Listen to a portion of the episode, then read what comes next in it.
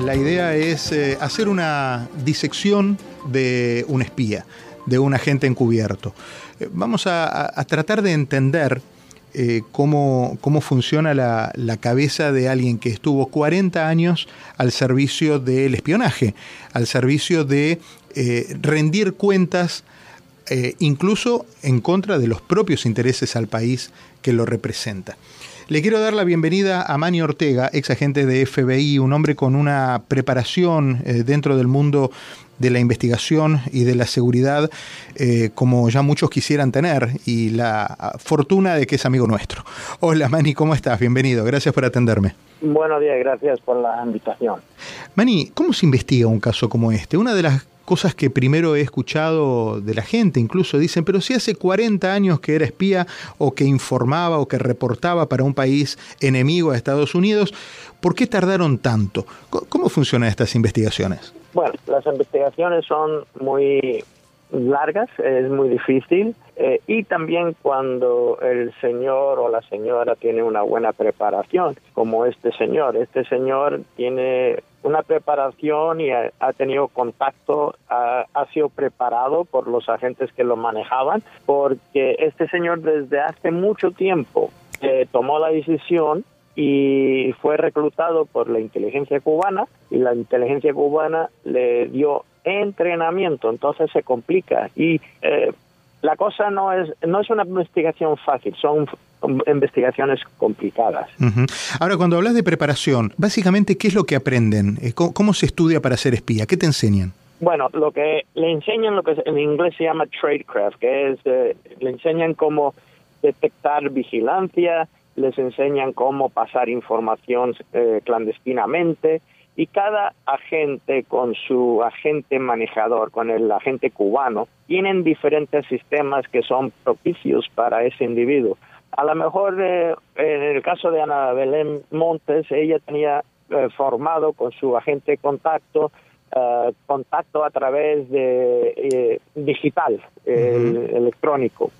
Este señor aparentemente tuvo contacto porque se desaparecía, tenía otro pasaporte que no se sabía, lo manejaron y lo llevaron muy bien para poder andar 40 años más sin ser detectado. Claro. Bueno, en el caso de Ana Belén Montes también es justo decir que fueron avanzando los tiempos y los elementos, la tecnología también fue creciendo. Estamos hablando que Manuel Rocha tiene 73 años, vamos a poner números redondos, 40 hace que estaba en esto, tenía 33 cuando empezó.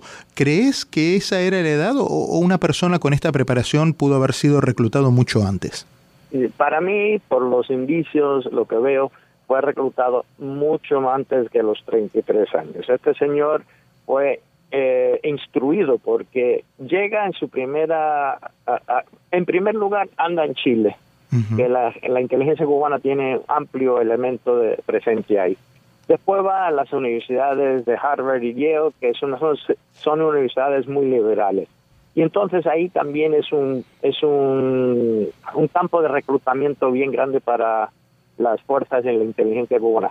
Este señor lleva muchos años porque su carrera fue puesta de tal forma que fue extendiendo. En otras palabras, llega a la República Dominicana por primera vez, en una, es un empleado del Departamento de Estado, está casado con una americana del mismo departamento, la divorcia, se casa con una dominicana de alta alcuria, de, altos niveles políticos en la República Dominicana que le abre puertas a diferentes accesos, a diferentes gente en, la, en el panorama político. Y también el padre de la señora se decía que era agente del británico inteligencia. Entonces, si uno está casado con una mujer que el padre supuestamente es de la inteligencia británica, te da cobertura.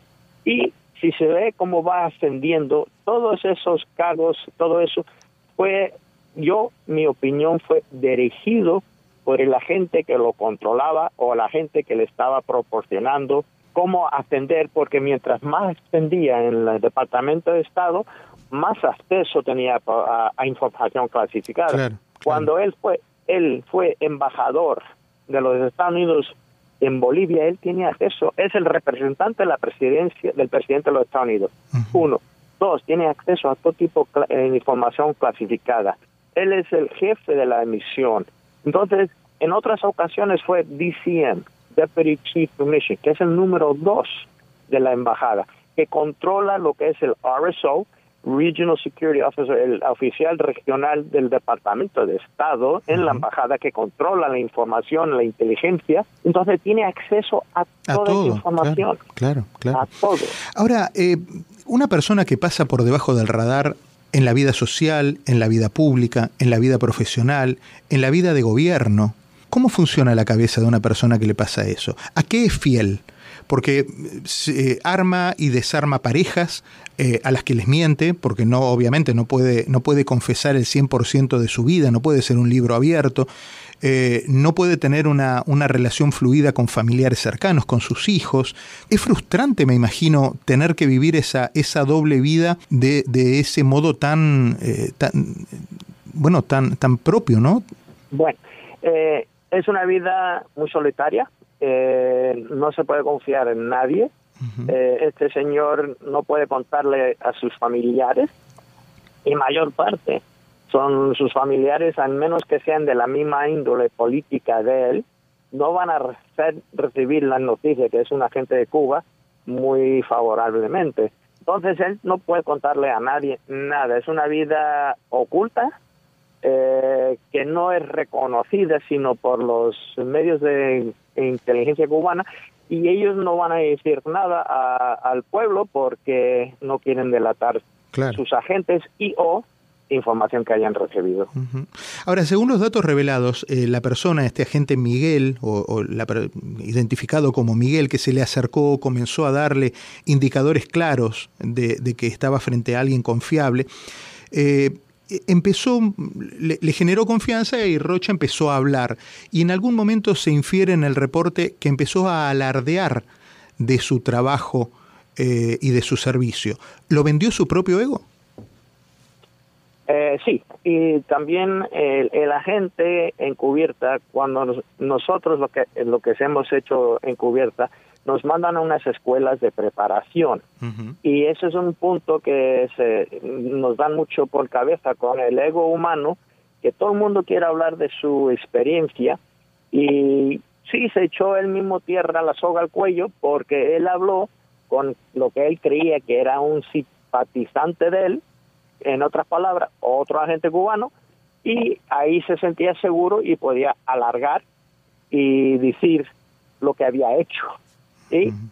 es típico en el, humo, eh, en, el, en el ser humano. Nos, en, las eh, escuelas de encubierta, undercover, nos enseñan a escuchar, que el, se, dejen que se, ellos mismos se pongan la soga al pescuezo.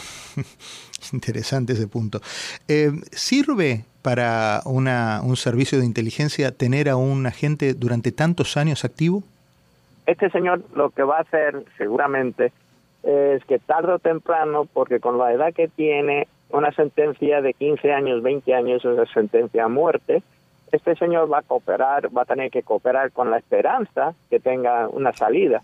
Y al Servicio de Inteligencia de los Estados Unidos no se interesa, y interesa porque de esa forma podemos analizar el daño que ha hecho y las razones por cual alguna de nuestras propuestas de política o de política exterior no funcionaron. Se puede estudiar eso y a ver cómo dañó lo que se estaba intentando hacer. Um, un agente que empieza a crecer, que se vuelve mayor y que, vamos a imaginar, empieza a tener problemas de salud como puede tener cualquier mortal en este mundo. Eh, Alzheimer, eh, Parkinson, esas enfermedades neurodegenerativas que empiezan a aflojar la lengua, vamos a decir, ¿no? A, mezclar recuerdos, a um, confundir nombres eh, y que pueda dejar en evidencia de una manera eh, involuntaria, propio de la edad y del desgaste, a una, a una operación o a, una, a, un, a un agente. ¿Está contemplado eso? ¿En algún momento alguien pensó, este tipo va a tener 80 años en algún momento y a lo mejor empieza a fallar su, su cabeza? Puede que falle, pero la cosa es que él tiene 73 años ahora, el juicio y todo, si se declara culpable sería muy rápido, y estaría todavía lo suficientemente activo en la mente para poder decir lo que tenga que decir. Hay que tener en cuenta, Ana Belén Montes eh, tuvo una sentencia, la, eh, se cooperó y por lo que yo tengo entendido, hoy por hoy ella está en la calle. Sí. Eh, ¿Hay muchos em, Manuel Rochas en la, en la calle? Puede haberlo. Eso hay que tener en cuenta una cosa la inteligencia cubana juega con diferentes reglas que la, inteligencia norteamericana. Ellos no tienen reglas, ellos se pueden prestar a cualquier cosa. La, inteligencia norteamericana tiene reglas y tiene cosas, líneas que no se pueden cruzar. Y encima de eso, los cubanos son muy buenos, tienen son muy, muy buenos y no me sorprendería que hayan otros o otras. Claro. Claro, claro, claro. Mani, te agradezco la gentileza de atendernos como siempre. ¿eh? Gracias por la invitación. Un, abrazo fuerte. Mani Ortega, ex agente de FBI, con él queríamos, eh, y creo que lo logramos, hacer una disección de lo que es la figura y la personalidad de un agente encubierto.